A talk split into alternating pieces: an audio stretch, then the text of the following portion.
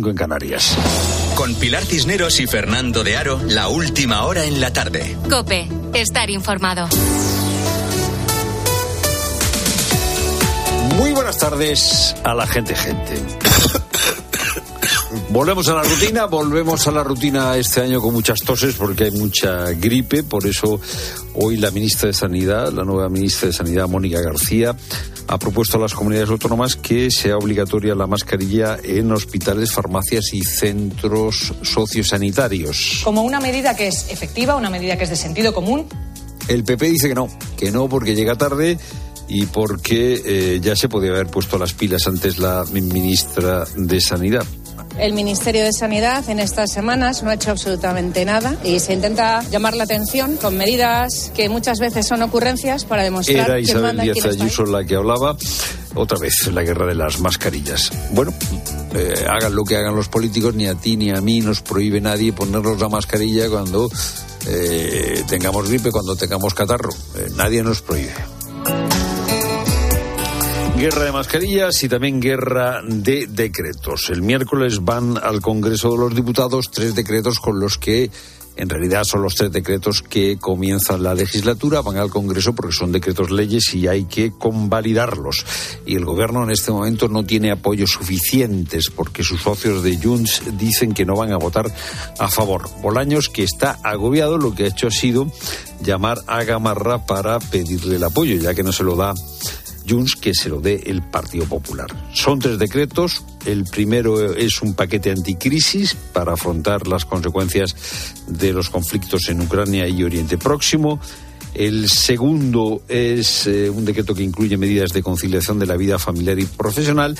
Y el tercero es el famoso decreto omnibus que, omnibus, que incluye, entre otras cosas, la digitalización de la Administración de Justicia.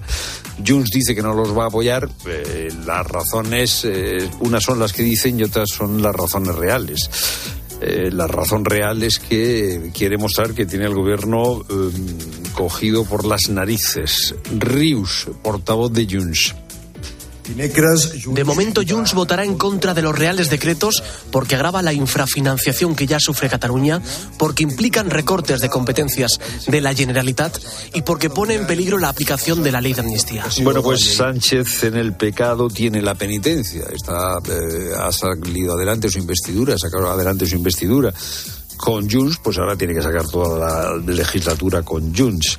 Eh, en el pecado tiene la penitencia el pecado no solo es Junts, el pecado es no haber hecho un pacto de Estado como se hizo en Italia, de tal manera que estas medidas que en realidad se toman para eh, que las ayudas, eh, el paquete de los fondos de resiliencia lleguen a, su destino, o sea, nos lleguen a nosotros a cambio de reformas, si Sánchez hubiera llegado a pactos de Estado con el PP, no se las eh, vería tiesas como se las está viendo en este momento. La ministra Montero, eh, que es ahora ya mano derecha de eh, Sánchez, dice, bueno, de aquí al miércoles hay mucho tiempo para negociar. Si hay un elemento que es difícil en, en él llegar al punto de encuentro, pues hay que explorar el perímetro. Explorar el perímetro cada día se inventan una expresión. Explorar el perímetro para ver cómo conseguimos el apoyo de Junts. También están intentando el apoyo del Partido Popular. Partido Popular que dice Feijóo, mira, no, yo no estoy para esto. Nosotros vamos a estar toda la legislatura poniendo soluciones, pero no le vamos a arreglar los problemas internos del desgobierno. El PP pide, para apoyar el decreto económico, deflactar el IRPF a las rentas que son inferiores a 40.000 euros, eh, rebajar el IVA de la carne y el pescado, que es una cosa que llevaba mucho tiempo eh, pidiendo, y mantener la reducción del IVA en luz y gas. Y el gobierno no está dispuesto. Claro, esta situación eh, es un aperitivo de cómo va a ser la legislatura. Sánchez necesita, ya lo hemos dicho muchas tardes, a todos los socios para todo.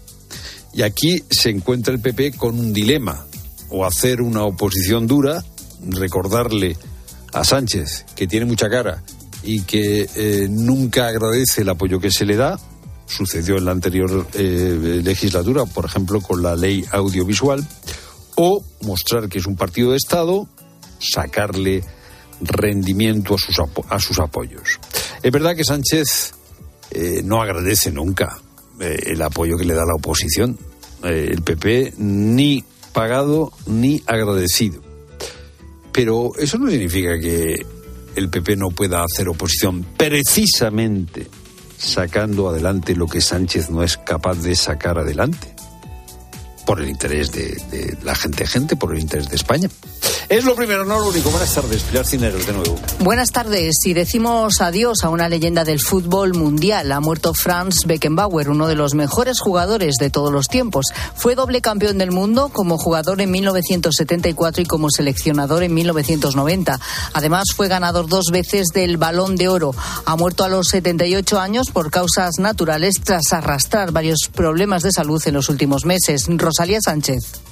Con profunda tristeza anunciamos que mi esposo y nuestro padre Franz Beckenbauer falleció pacíficamente mientras dormía ayer domingo, rodeado de su familia. Esto es lo que dice el escueto comunicado que ha conmovido a Alemania. El Kaiser ya está en el cielo, es el titular improvisado del diario Bild. Campeón del mundo como jugador en 1974, como entrenador en 1990 y creador del cuento de hadas del verano de 2006. Llevaba mucho tiempo apartado del público. La muerte de su hijo Stefan, de 46 años, en 2015 le pasó factura y desde entonces su salud había empeorado. Infarto ocular, operaciones cardíacas, enfermedad de Parkinson con demencia asociada. Lothar Mateus, capitán de Beckenbauer y amigo cercano, ha reconocido que la conmoción es profunda y que su muerte es una pérdida para el fútbol y para toda Alemania porque fue uno de los más grandes como jugador y entrenador, pero también fuera del campo.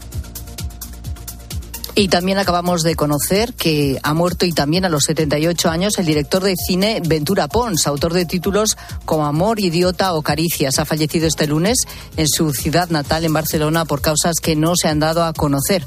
Ha dirigido más de 30 títulos a lo largo de su carrera y ha participado en más de 800 festivales.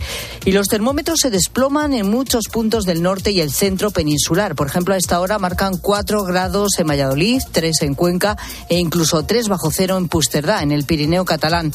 Un descenso que este martes será más notable con la llegada de una dana a la península que dejará nevadas en buena parte de la mitad norte a partir de los 500 y 700 metros. Todo mientras Europa también vive una ola polar récord con hasta menos 43 grados en zonas de Suecia. Ante esta situación, Bruselas ha activado un plan contra el frío extremo para dar refugio a personas que no tienen techo. Paloma García Vejero. Aquí lleva todo el día nevando y esta semana llegaremos a los 6 grados bajo cero. Por eso, hoy se ha activado este plan llamado Frío Extremo, que pretende dar acogida y asistencia básica a personas sin hogar pero también a solicitantes de asilo, que en teoría tienen derecho a un albergue, pero en la práctica se quedan en listas de espera. Se calcula que hay al menos 7.000 personas sin techo en la capital belga. Por eso denuncian las ONGs que 200 camas nuevas son simplemente insuficientes. Y en los últimos años se ha incrementado el número de detenidos por explotación laboral. La mayoría de ellos son hombres que tienen nacionalidad marroquí, española o rumana y que se aprovechan de personas como Sofía.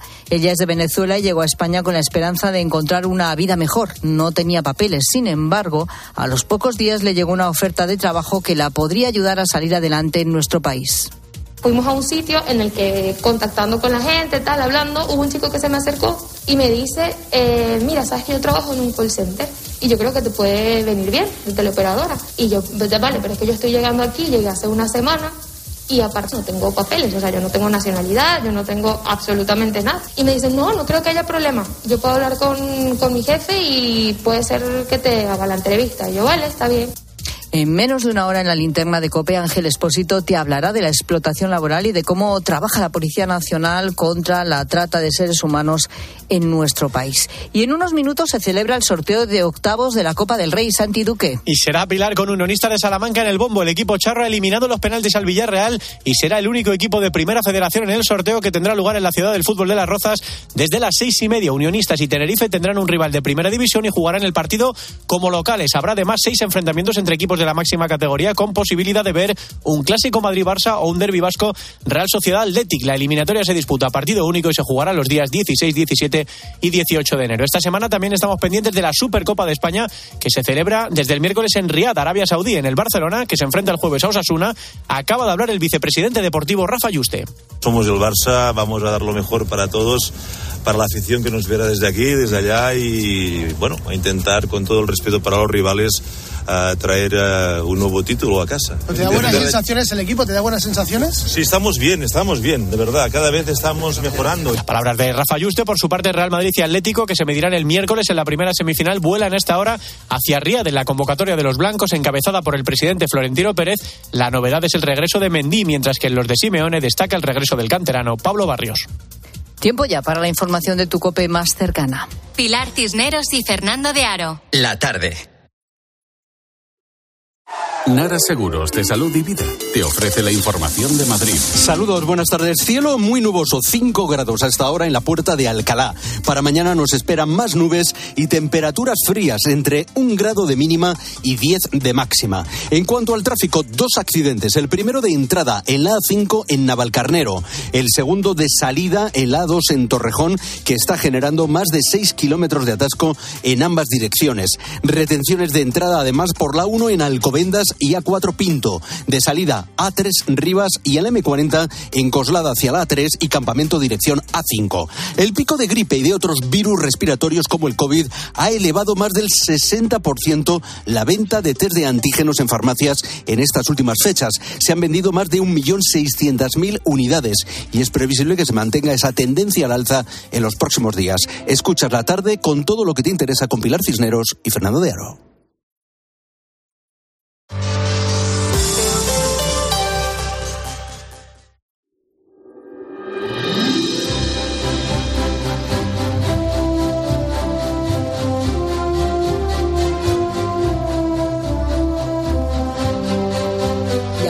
Sitúate conmigo. Estamos en Teba, es un pueblo de la provincia de Málaga. Bueno, te hablo de la Málaga rural, eh, te hablo de unos 3.000 vecinos que viven en este municipio del interior de la provincia, una zona tranquila, lejos del turismo de la costa y del ajetreo de la ciudad. Bueno, Teba es un pueblo, la verdad es que precioso.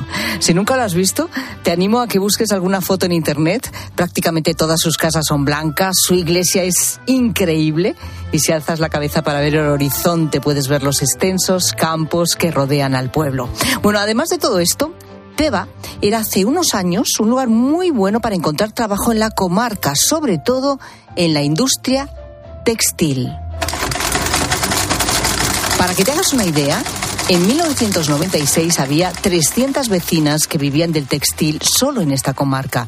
Y digo vecinas porque, bueno, la inmensa mayoría, por no decir todas, las que trabajaban en el textil eran mujeres. De hecho, la provincia de Málaga fue una potente eh, potencia textil desde el siglo XIX. Sin embargo, todo esto, todos estos empleos, pues se fueron perdiendo, sobre todo por la deslocalización de la industria. Bueno, la verdad es que no quedó ni uno. Desaparecieron todos hasta hoy.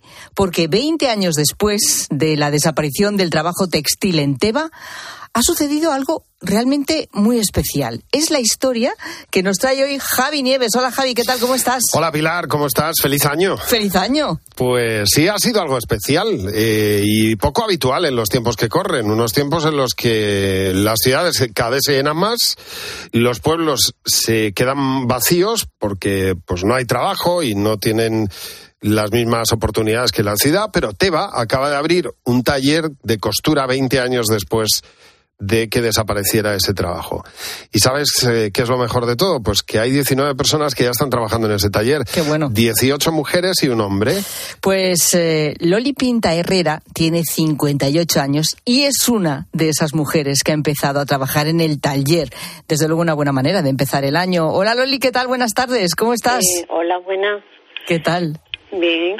Bueno, tú estabas en el paro hasta ahora, sin embargo, la confección no es algo nuevo para ti, porque tú llevas cosiendo desde los 25 años, ¿no? ¿Cómo, ¿cómo te enteras de que existe esta posibilidad de que se va a abrir un taller textil en Teba? Pues porque llevamos tiempo con la idea, eh, el, el encargado que Carlos, du- dueño, él siempre ha tenido esa mm, idea en mente y él llevaba mucho tiempo eh, averiguando, intentando montar el taller. Porque es algo tradicional, o sea, es algo que se ha hecho toda la vida en esa zona, ¿verdad? Y era recuperar también una tradición que había. Sí, sí, es lo que en industria es lo que había, la confesión, había montones de, bueno, montones, había muchos talleres y, y había muchas mujeres trabajando. Eh, ¿De qué te encargas tú ahora, Loli, en el taller? ¿Qué es lo que haces? Pues ahora mismo lo que sea, lo que tenga que hacer. Ajá. Eh, eh, pero, por ejemplo, a ver, eh, camisas, pantalones, eh, coser... Camisa, camisa. Ah, mira, camisas. Claro. Oye, pero eh, eh, ¿ha contribuido de alguna manera a que la gente se plantee no marcharse de Teba o incluso atraer nuevos vecinos a la localidad?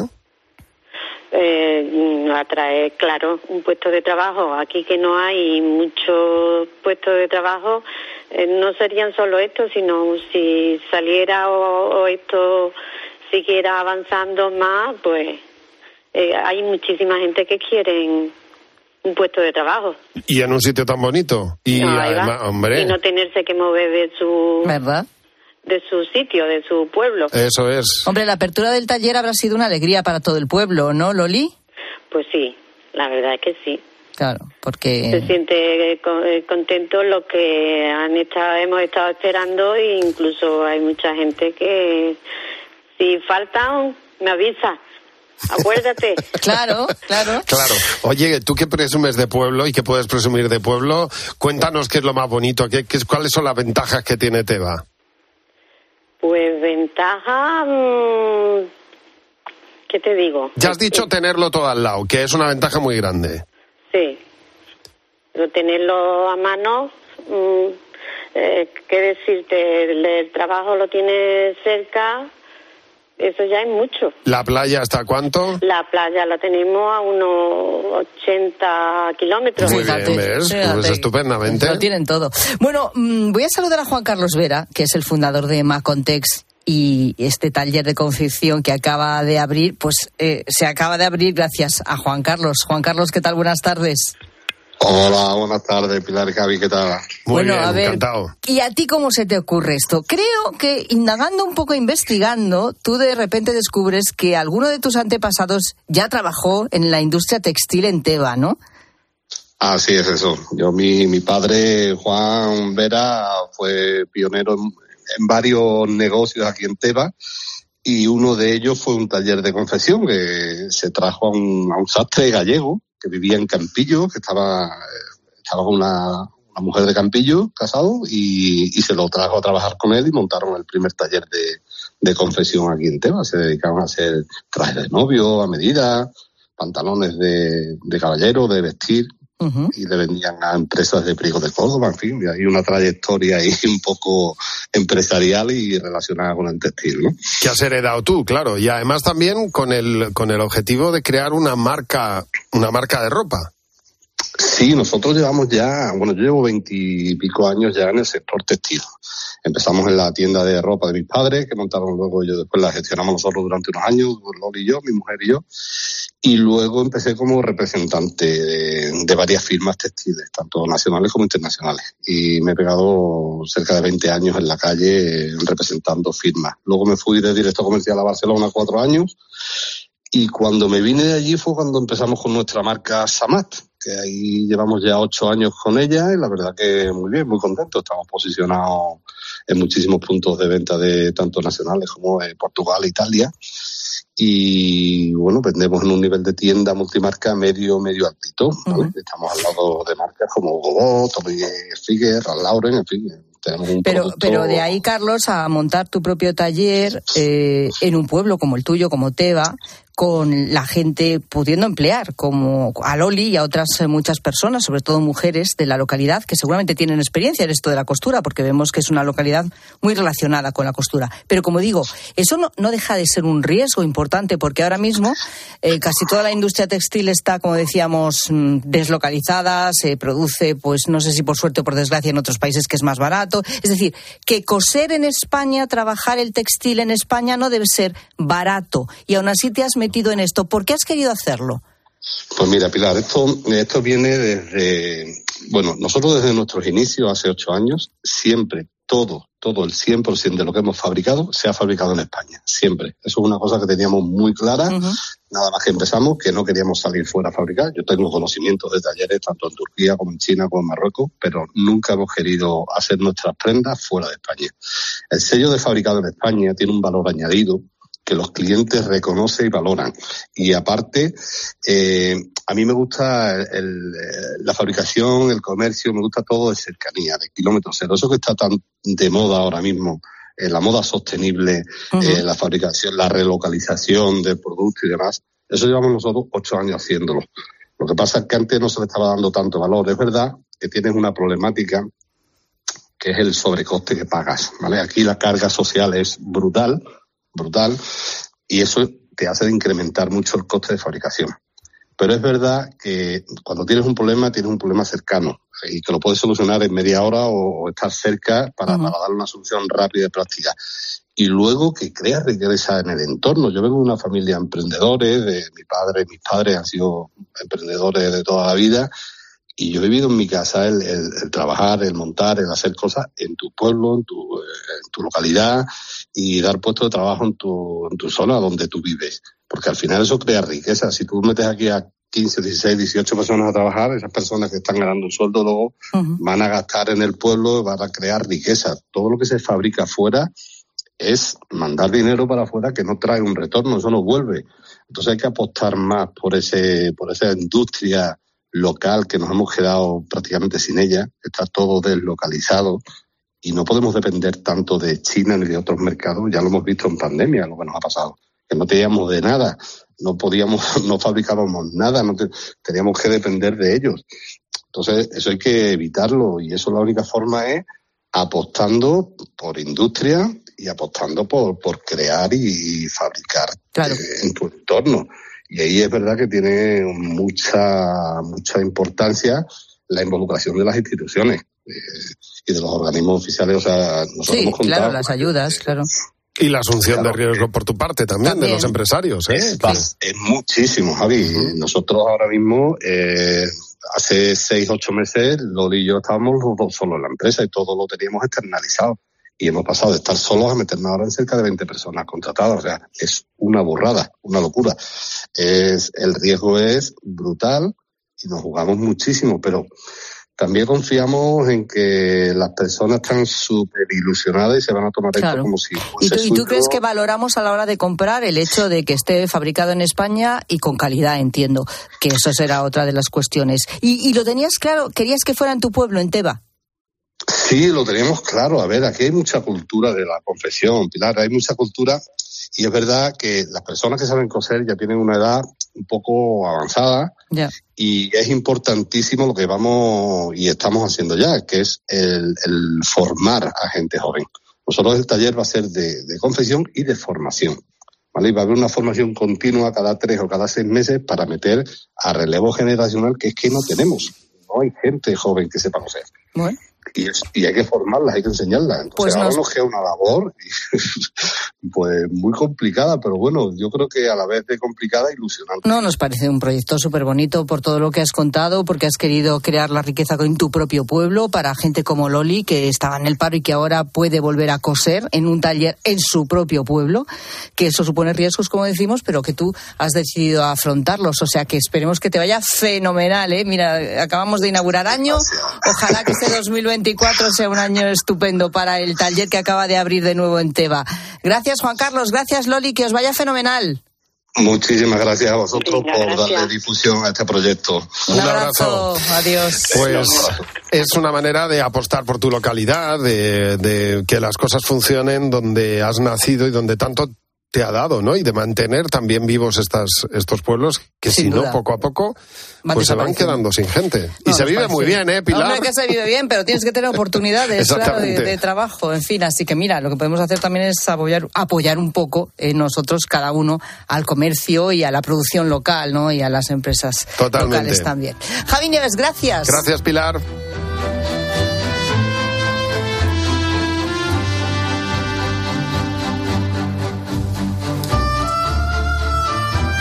Bonita historia, sin duda. 6 y 24 minutos. Llega la mutua. Pues, Rosa Rosado, a ver. Que todos hemos pasado por esto. Cuando te enteras que tu seguro te ha subido el precio, otra vez a buscar otra aseguradora para ahorrar un poquito. Bueno, pues no busques más. Vete a la mutua y te bajan el precio de cualquiera de tus seguros, sea cual sea. Tan fácil como llamar al 91 555 5555. Te lo digo o te lo cuento. Vete a la mutua. Condiciones en mutua.es. Eh, en la mutua, además, aunque tengas la voz tomada. Te atienden, ¿no? Sí. Te atienden bien. Sí, sí, te Puedes atienden llamar en cualquier momento, no pasa nada porque estés malito. No o sea, pasa nada. desde la cama, si tú necesitas llamar a la mutua, llama. Llama. ¿eh? Te van a atender divinamente como siempre, así que sin problema. Estas cosas hay que dejarlas solucionadas a primero de año. O sea. Hombre, y tanto. y tanto. Y tanto Cuanto sí. antes llames a la mutua, mejor Que que, luego mejor. vienen las facturas. Porque para quejarte de que estás enfermo, ya estamos nosotros aquí en la tarde, que puedes hacerlo. Ay, qué malito estoy, qué malito, qué malito, qué malito, me duele todo. Pues nos llamas, nos Sí. dejas una nota de voz y luego pues la compartimos con toda la gente gente. y Porque está. seguro que estás malo. Seguro, seguro. Tienes a alguien alrededor malísimo. Fatal. Pilar Cisneros y Fernando de Aro. La tarde. Cope, estar informado. Los protagonistas de la actualidad se sientan cada mañana con Carlos Herrera. El 8 de enero del año 22 comenzó en, desde San Sebastián de los Reyes un viaje a pie que le tenía que llevar al, al- al Mundial de Qatar. El caso es que ha estado un año preso en temibles cárceles iraníes viviendo una experiencia que no se le va a borrar jamás. Al entrar en Irán no estuve ni 24 horas en libertad, me, me detuvieron antes, o sea, era, por llamarlo de alguna manera, una trampa. De Ya lunes a viernes, sabían- de 6 a 1 del mediodía, las preguntas las hace Carlos Herrera en Herrera Incope. En Vision Lab las rebajas nunca vistas. Hasta el 60% de descuento en gafas graduadas de sol, lentillas, audífonos. Hasta el 60%. Solo hasta el 31 de enero. Más info en visionlab.es. Si sientes que todo te va sobre ruedas y no quieres que ningún bache en el camino lo estropee, el seguro de coche de línea directa está hecho para ti. Además de ahorrarte una pasta, nunca te quedarás tirado, porque tienes coche de sustitución también en caso de avería. Cámbiate ahora y te bajamos el precio de tu seguro de coche sí o sí.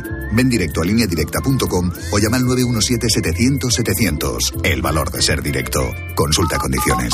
Tienes 30 segundos para imaginar, para imaginarte el futuro, o como te gustaría que fuese, para imaginarte el mundo, el tuyo, o el que heredarán las generaciones que llegan, un mañana en el que podamos hacer que las cosas sucedan. Imagínate lo que quieras, lo que te emociona, lo que podremos lograr. Si en los últimos 100 años la tecnología nos ha permitido conectar como nunca la vida de las personas, imaginémonos todo lo que seremos capaces de hacer en los próximos 100.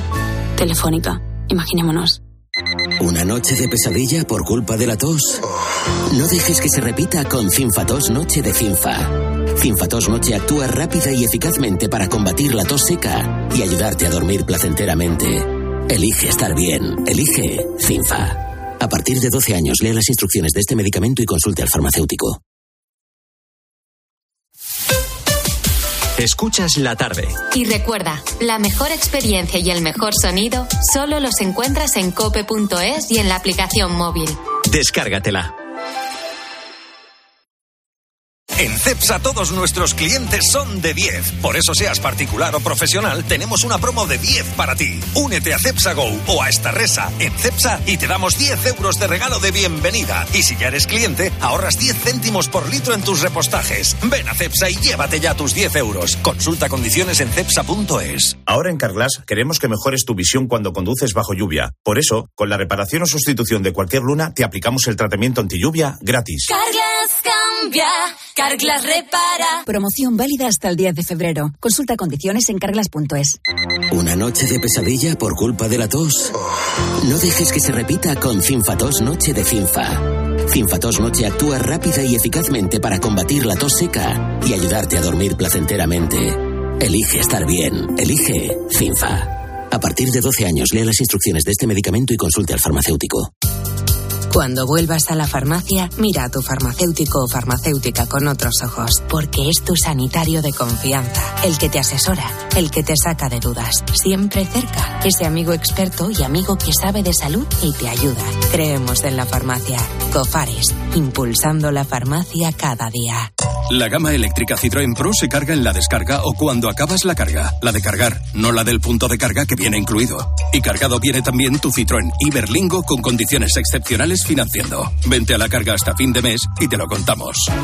Citroën. Financiando con Estelantis Financial Services. Condiciones en citroen.es.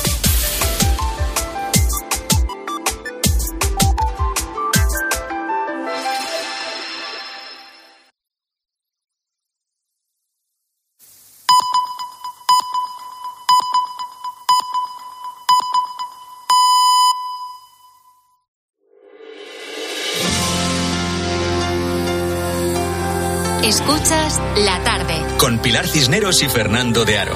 Cope, estar informado.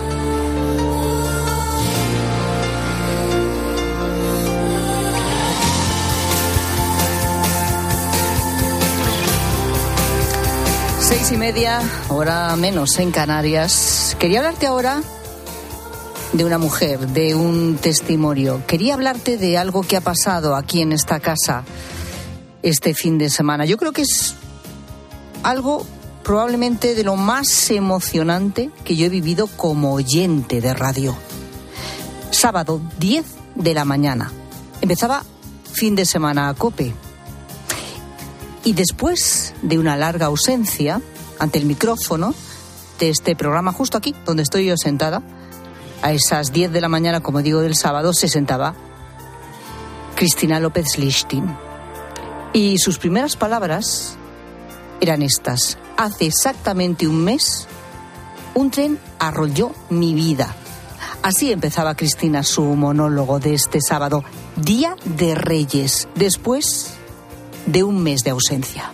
Durante todo un mes, desde el pasado 5 de diciembre, uno de mis hijos ha estado entre la vida y la muerte, literalmente. Desde entonces, se me han acercado varios padres que han perdido a sus hijos.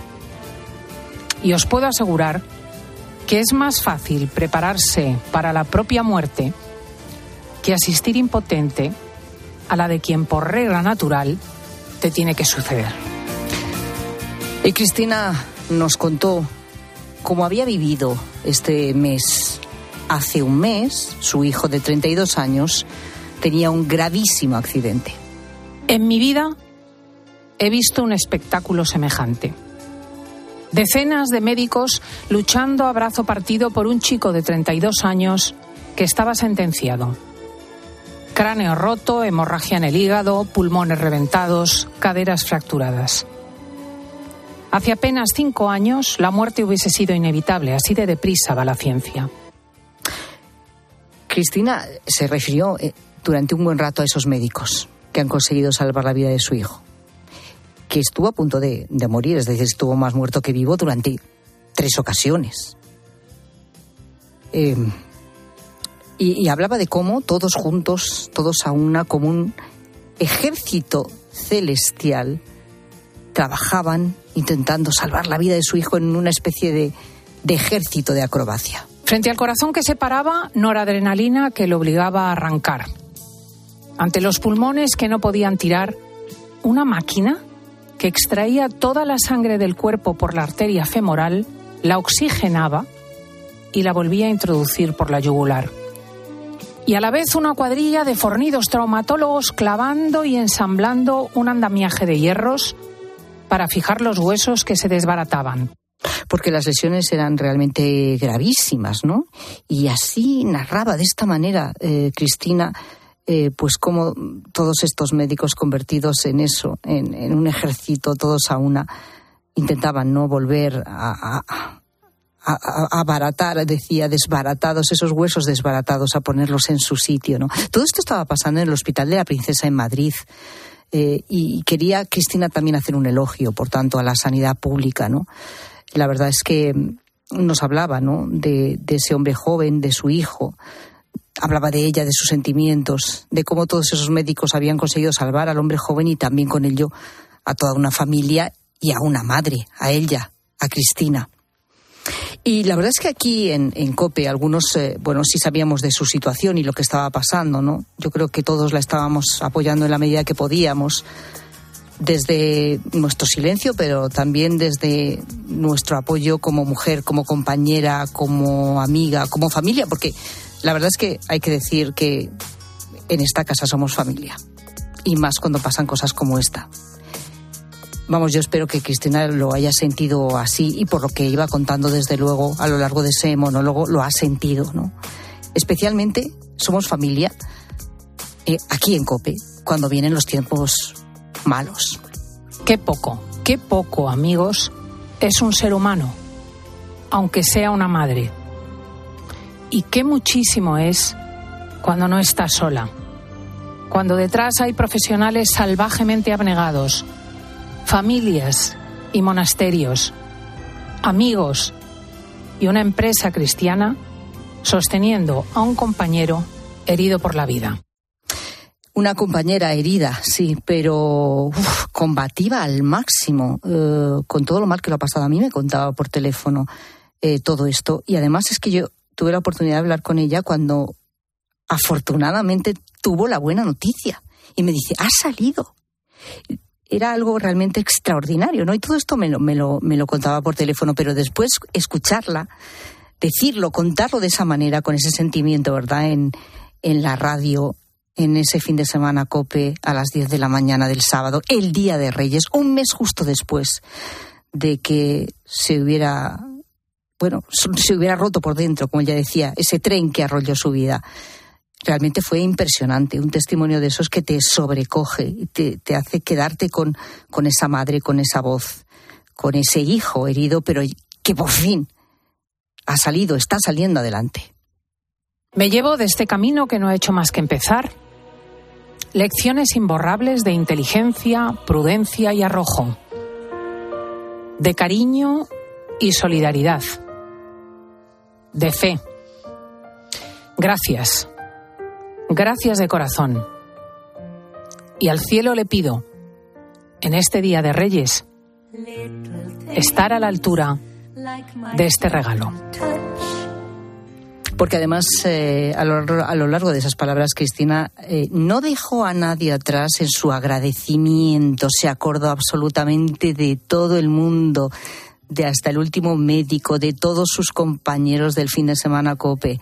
Eh, bueno, médicos y enfermeros y auxiliares, todos los que estaban allí y los que la han acompañado, de su familia, como digo, de todos sus compañeros de la radio, absolutamente cada nombre salió en, en ese monólogo. Sobre todo quiso eso, dar las gracias y hablaba de ese regalo increíble, ¿no? de la mejoría por fin de, de, su hijo. Hay que decir que hoy su hijo ya está en planta, aunque es verdad que la recuperación será larga y lenta, pero lo importante es que está vivo y yo creo que todos nos hemos sumado también a esas palabras cuando ya decía que ha sido el mejor regalo de Reyes que podíamos esperar. Pues sí, el mejor regalo de Reyes para Cristina, para su hijo, para su familia, pero de verdad también para todos los que formamos parte de la familia de la COPE y en eso, pues claro, estáis incluidos también, como no, todos vosotros, todos los oyentes.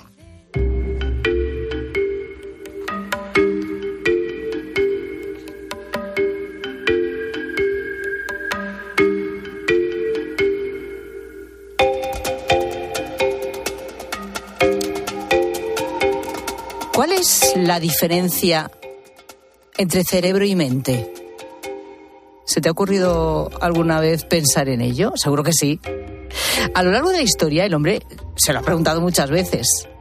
Y es verdad que siempre ha intentado explicar el mundo que le rodea, ¿no? Pero también conocerse a sí mismo y entender a los demás. Y en este proceso, pues eh, ha ido haciendo descubrimientos relevantes. Pero sigue habiendo una pregunta que permanece sin respuesta. A ver, ¿cómo pueden los receptores, las neuronas, las sinapsis, algo tan fisiológico, cómo puede generar sentimientos, pensamientos profundos o recuerdos?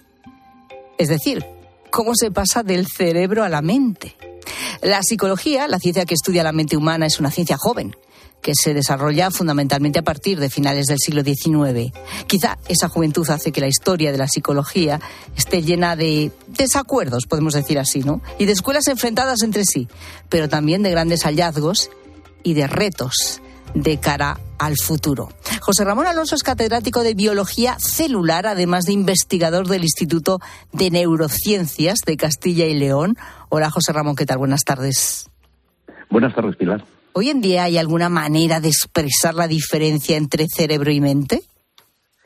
Pues se han intentado muchos ejemplos. Hay quien compara, por ejemplo, con, los ordenadores, que el cerebro sería la máquina y la mente sería un poco los programas que corren en ese ordenador. Eh, pero no es fácil, lo has definido muy bien. Es muy complicado ese salto de, lo que conocemos bien, que en el cerebro hemos avanzado muchísimo. Yo creo que el tema de la psicología, el tema de la mente, eh, nos queda todavía más recorrido, porque son actividades muy complejas y, no tenemos, hay alguna cosa donde yo creo que sí que estamos avanzando, por ejemplo, eh, en la memoria. Sabemos cada vez más cómo funciona la memoria, pero hay otras cosas que, estamos todavía, como decimos de forma así coloquial, en pañales. Escribes junto a tu hija Irene Alonso Esquisabel, que es psicóloga, un libro que se titula Historia de la mente. Por cierto, entre el neurocientífico, que eres tú, y la psicóloga, que es tu hija, ¿habéis debatido mucho a lo largo de los años y habéis tenido muchos desencuentros precisamente sobre esta cuestión?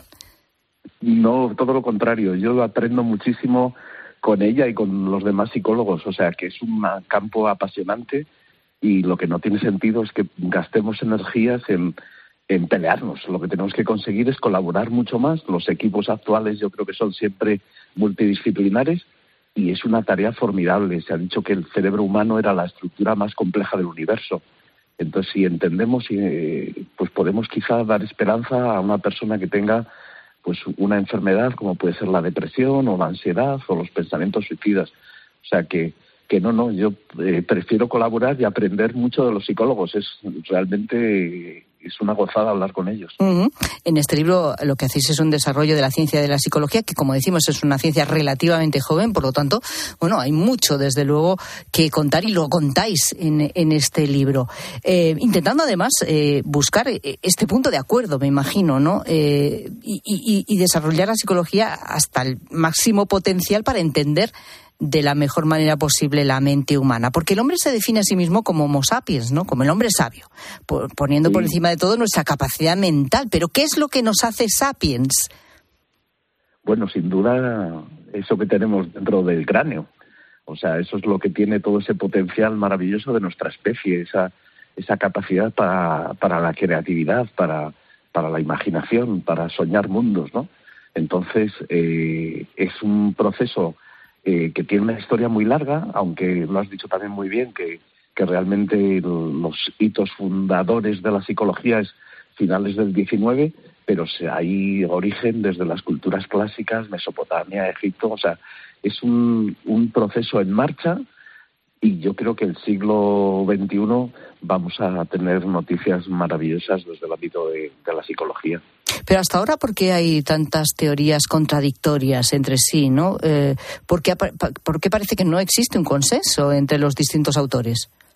No lo hay. Y yo creo que porque la psicología tiene, yo digo, un, como dos patas. Por un lado es una disciplina científica que utiliza las bases de la ciencia y las evidencias y los datos pero por otro lado su otra pata, que es también históricamente muy potente, es la filosofía.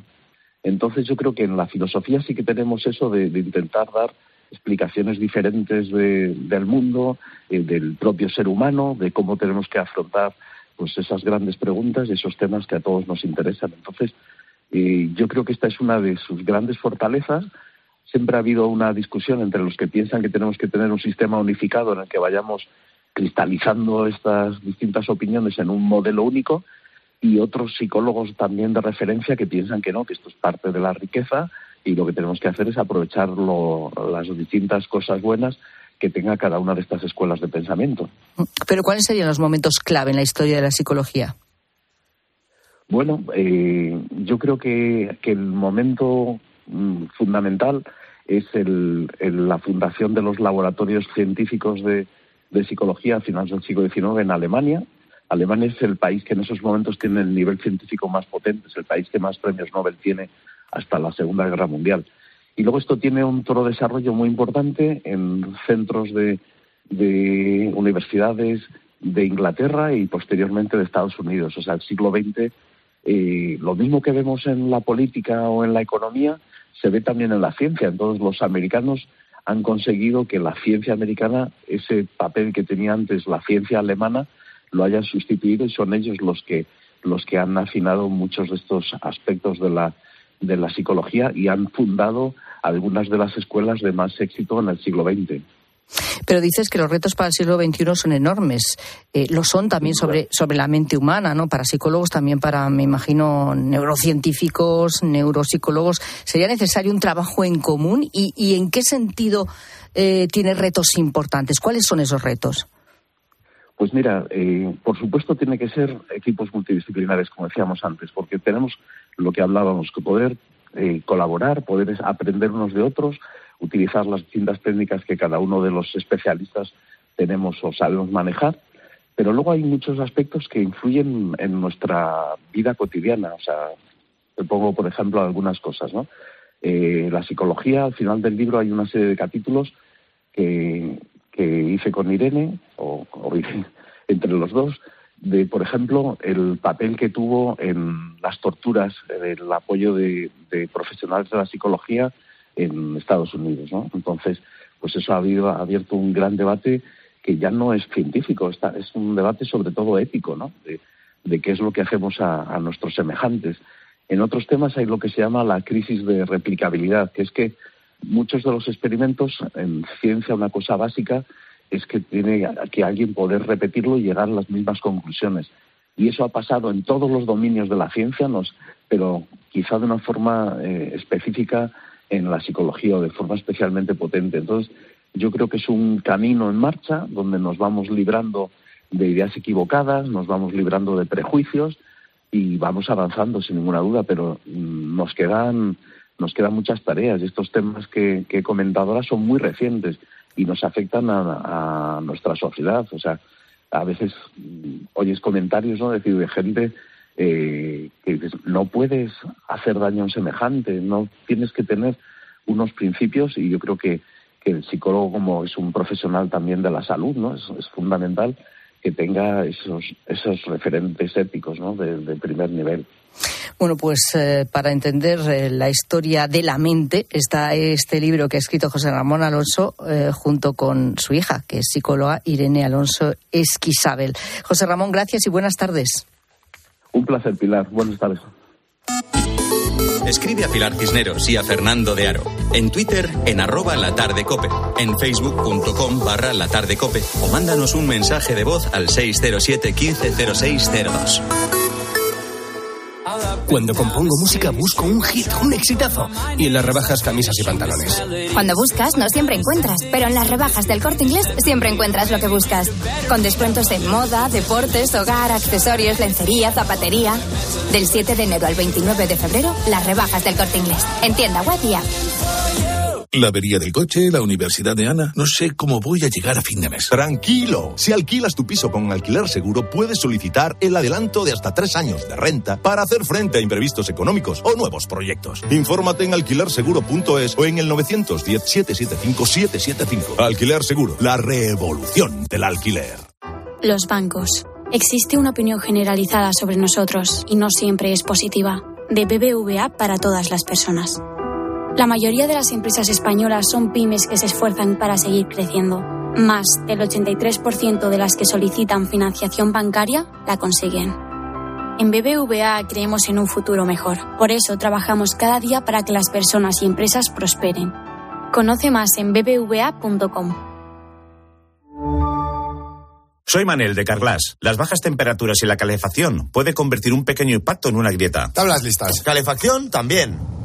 No esperes a que se rompa. Mejor pide tu cita llamando directamente a Carglass o en nuestra web. Carglass cambia, Carglass repara. El miércoles 10 de enero, Carlos Herrera y Herrera en Cope viajan al sur y también a un futuro más sostenible. Porque Cepsa y C2X presentan su colaboración para desarrollar la mayor planta de metanol verde de Europa en Huelva con una inversión de mil millones de euros. Recuerda, el miércoles 10 de enero, Herrera en Cope desde Huelva, con Cepsa, juntos por un mundo mejor.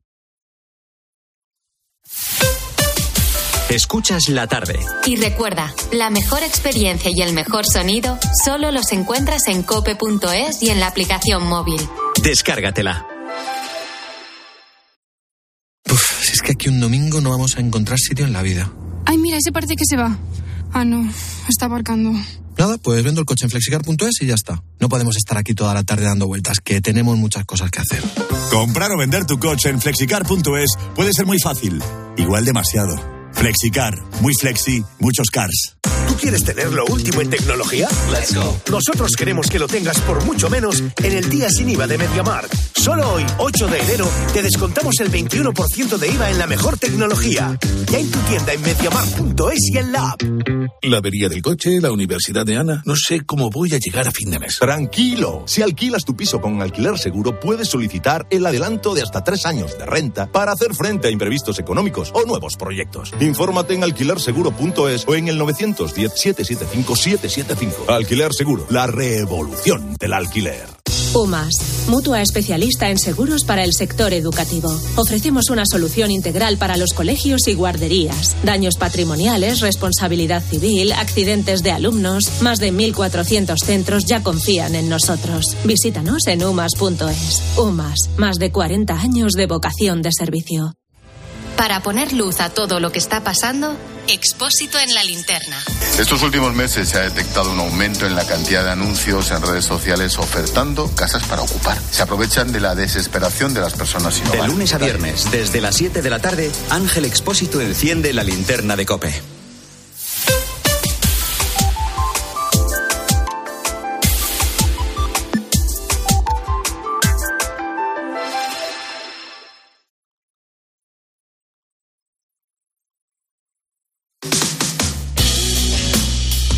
Cisneros y Fernando de Aro. La tarde.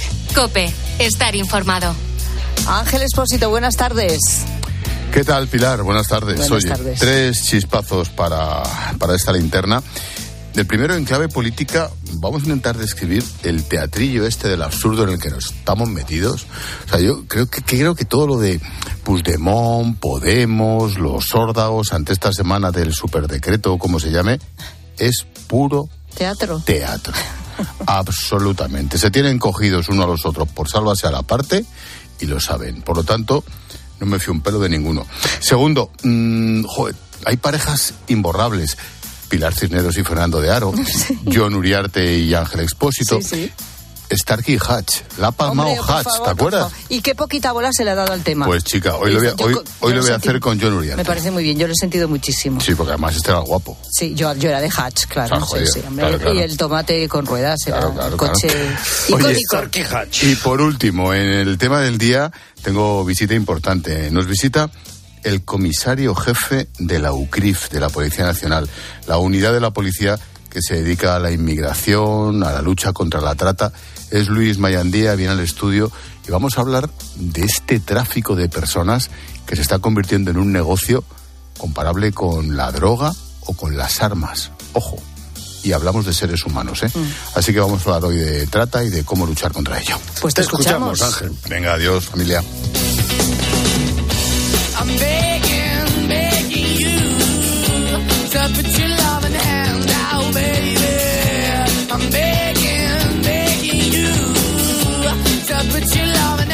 Quien escuchamos y siempre con mucha atención es a la gente, gente, a ti que nos escuchas también en este 2024, desde la cama tal vez, acatarrado, con la gripe, con gripazo, con bronquitis, de todo tenemos. Eh, eres un enfermo muy quejicoso. Bueno, aquí dejamos que te quejes. ¿Qué dice la gente, gente? Pues Rosa. que cuando te toca, pues te toca. Da igual lo que hayas hecho o dejado de hacer. Hola, buenas tardes, gente, gente. Yo me cuido mucho, estoy vacunada, 5 del COVID, la de gripe todos los años y ahora tengo un trancazo. Mi marido ha estado más de 15 días, bueno, y todavía no está bien. Y cuando termina él, pues ahora lo tengo yo. Menuda faena. Y da lo mismo, que te cuides, que no te cuides. Y he empezado el año bastante mal. Queremos que la acabemos un poco mejor. más Hombre, bueno, mujer, Un eso- abrazo para todos. Claro que no. Peor ya no podemos Ya estar. No pasa nada, ya esto ya está superado, ya él ya lo ha pasado. Ahora Ya estás solo tú, se puede pues. ir a mejor. Exactamente. Sí, señor, hay gente que se queja mucho y hay gente que es muy mal enfermo, es verdad. Hola, gente, gente. Pues yo lo único que me suelo quejar cuando me resfrío es que se me tapona la nariz y no puedo respirar y lo paso fatal. Pero para anécdota fan- fantástica, mi padre cogió una vez la gripe, nos reunió a todos sus hijos, éramos pequeños, y empezó a decirnos que se encontraba muy mal, que no sabía si iba a salir de esa. Y cuando llegó mi madre a la habitación y nos vio a mi hermana, que era de, de la gran más fácil, yo allí ya mirando como diciendo, bueno, aquí qué es lo que va a pasar, y mi hermano el pequeño así mirando todo asustado, pues claro, mi madre no llegó y no le dio con la sartén en la cabeza de pura chorra No me porque nos tenía cobardaditos perdidos. pero pobre. nada más. Pero bueno, Venga, pero un bueno. beso. Pero qué dramas, ¿no? Que, que, que, que- Hay mucho dramita, sí, mucho mira. drama, mucho drama. Sí, qué sí. malito estoy, que poco me quejo. Este es Pablo, sí. Buenas tardes, gente y gente. Pues un servidor. No me aguanto ni yo mismo. Llamo estaba para que me den la extrema opción de lo malo que me pongo, aunque sea por una simple gripe. favor. No aguanto nada. Mejor Ay. que me dejen solo, a oscuras, y cuando se me pase ya saldré de la habitación. ¿Sí? Un saludo. Bueno, bueno, mira, por lo menos dice solo a oscuras, así no, Sí, sí, sí. no se queja. Bueno, malo sí, pero que no nos falte el sentido del humor. Terminamos con Fernando.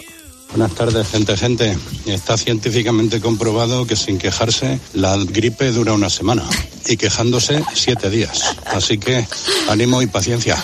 Pues nada, venga, a quejarse, a quejarse, lo que haga falta. Foto de Vivi. Vivi es una niña que ha sido una mujer, Vivi es una pastora. El día ha amanecido velado por una niebla que deja el mundo muy chiquito. Solo se ve lo que queda a menos de 10 pasos.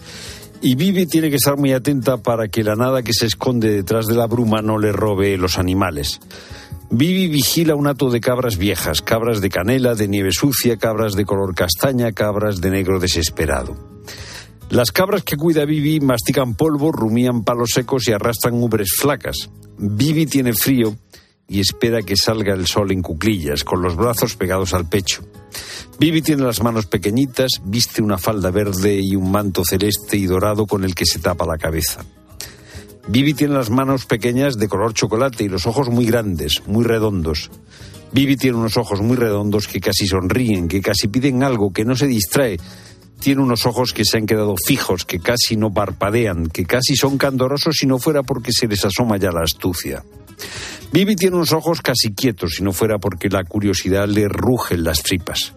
Unos ojos casi inmóviles si no fuera porque todo su movimiento está en el mirar. Los ojos de Vivi miran y remiran, se recrean, se complacen, buscan en cada detalle el dibujo completo. Vigilan porque esperan que lo nuevo salte como saltan las liebres. Los ojos de Vivi repasan lo que ya parecía mirado.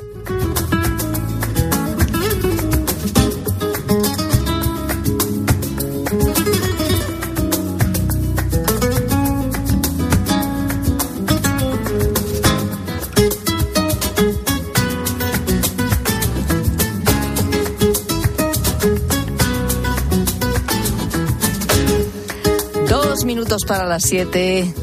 Cae la tarde, la radio continúa y llega ya la linterna con Ángel Espósito.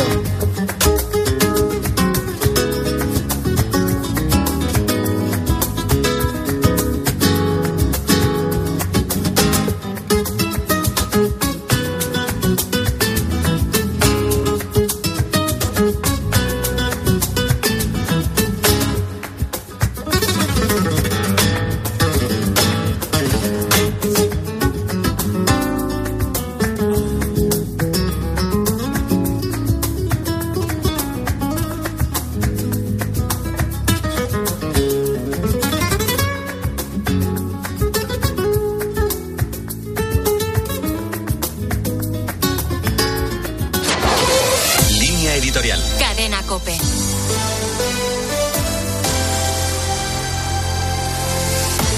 Las declaraciones de la vicepresidenta primera del Gobierno, María Jesús Montero, afirmando que están intentando a ver si hay otras materias que puedan resultar de interés a los de Junts en una suerte de mercadeo que la ministra ha definido como exploración del perímetro, hablan por sí solas.